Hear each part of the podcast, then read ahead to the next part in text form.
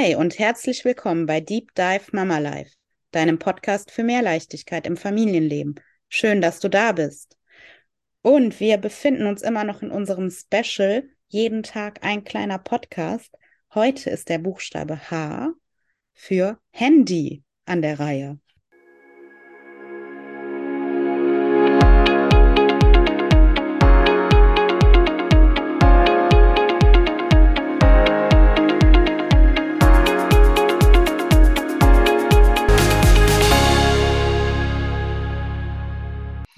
Genau. Handy. Handykonsum. Wann darf mein Kind ein eigenes Handy bekommen? Was macht das mit unseren Kindern? Ich glaube, das sind Themen, die uns immer wieder begegnen und die einfach viele Eltern beschäftigen. Auf jeden Fall. Das ist so präsent und die Entscheidung muss man irgendwann treffen. Wann? Ich glaube, die Entscheidung ob brauchen wir hier nicht diskutieren. Ne? Ja, das, ist, gehört einfach zu sehr zu unserem Leben, als dass man, glaube ich, den Kindern bis 18 das verbieten könnte. Nee, also ohne völlig ein völliger Außenseiter zu sein im Sinne von jetzt nicht negativ, ne, aber da müsste man wirklich die Entscheidung treffen, sich ein Riesenstück weit abzukapseln von unserer Gesellschaft. Ja. Also ist die Frage, wann? Und da höre ich ganz oft, dass äh, so die fünfte Klasse als Startdatum fürs Handy empfohlen wird mhm. und auch oft genutzt wird, weil da eben dann auch ganz viel, was die Schule anbetrifft, über das Handy läuft, dass die Kinder WhatsApp-Gruppen mit ihren Klassen haben. Ja. Und dass da eben so viel passiert auf dem Handy, dass es da nahezu unmöglich ist, auch gar kein Handy zu nutzen. Ne? Mhm. Und hast du das für eure Kinder auch so geplant? Ja, also mhm. im Moment würde ich das so sehen. Die Entwicklung ist ja rasant. Ne? Also mein ältester ist noch nicht in der Grundschule. Also ich weiß nicht, was dann in den nächsten vier Jahren passiert und ne, ich sehe, dass die, dass die Digitalisierung immer weiter fortschreitet, dass immer mehr auch im Grundschulbereich digital passiert, dass die iPads haben in der Grundschule, dass da mit der Anton-App und so weiter gearbeitet wird, was ja per se nicht zu verteufeln ist. Ne?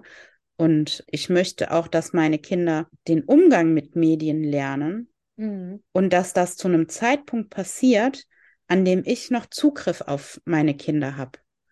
Ne, weil wenn ich denen das ewig lang verbiete, wird es erstens nur interessanter, ja, und es wird an einer anderen Stelle ausbrechen. Und wenn ich dann mit 14 versuche, mit meinen Kindern ins Gespräch zu kommen, ne, wie jetzt das Handy zu benutzen ist und worauf die aufpassen sollen, dann lachen die mich aus. Ne? Also ich muss das zu einem Zeitpunkt machen, wo ich auch noch was zu melden habe.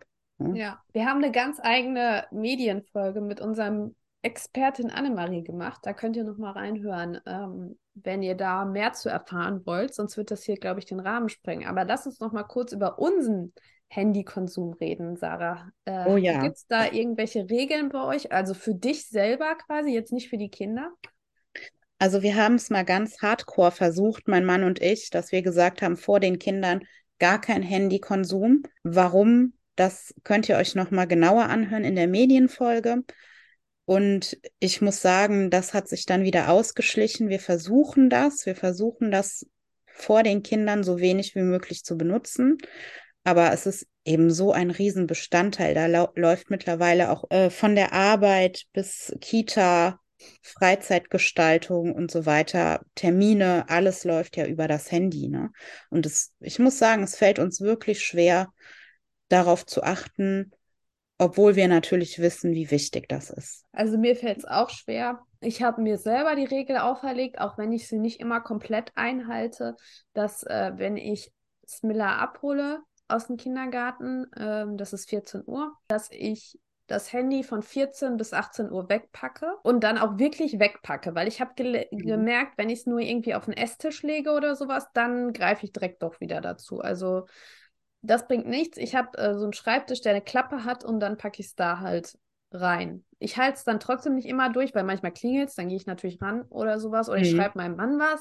Aber ich versuche es wirklich. Ähm, wegzupacken. Und was ich auch nicht mehr so viel machen möchte, wie ich es mal gemacht habe, ist, dass wenn sie zum Beispiel am Fernseher ist und guckt, dass ich dann daneben sitze mit dem Handy, sondern dass ich auch wirklich, am Anfang habe ich immer gedacht, ja, die ist ja jetzt gerade beschäftigt, kann ich ja auch eben was machen, aber das ist dann so verbindungslos. Und jetzt versuche ich halt, wenn sie was guckt, dann entweder ein Buch zu lesen, weil man ist trotzdem noch präsenter, wenn man ein Buch liest, finde ich, weil es nicht so eine mhm. reinsaugende Wirkung hat. Also, dass ich was lese oder dass ich halt wirklich aktiv mit ihr mitgucke und obwohl wir Fernsehen gucken sozusagen, was ja auch wieder Medienzeit ist, trotzdem in Verbindung sind und mal darüber reden, was da gerade passiert oder sowas. Auf jeden Fall, das finde ich ganz, ganz wichtig, dass man versucht, zumindest das zu reflektieren.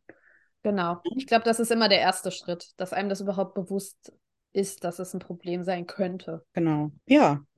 Wenn ihr mehr wissen wollt zum Thema Medien, Umgang, sowohl was uns Mamas und Papas betrifft, als auch dann die Kinder, Fernsehen und Smartphone haben wir so ein bisschen in den Mittelpunkt gerückt bei dem Medien-Special mit Annemarie Ederer.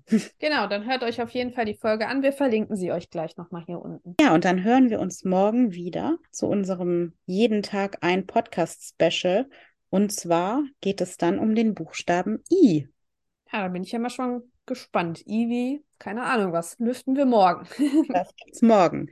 Bis dann. Bis dann. Ciao.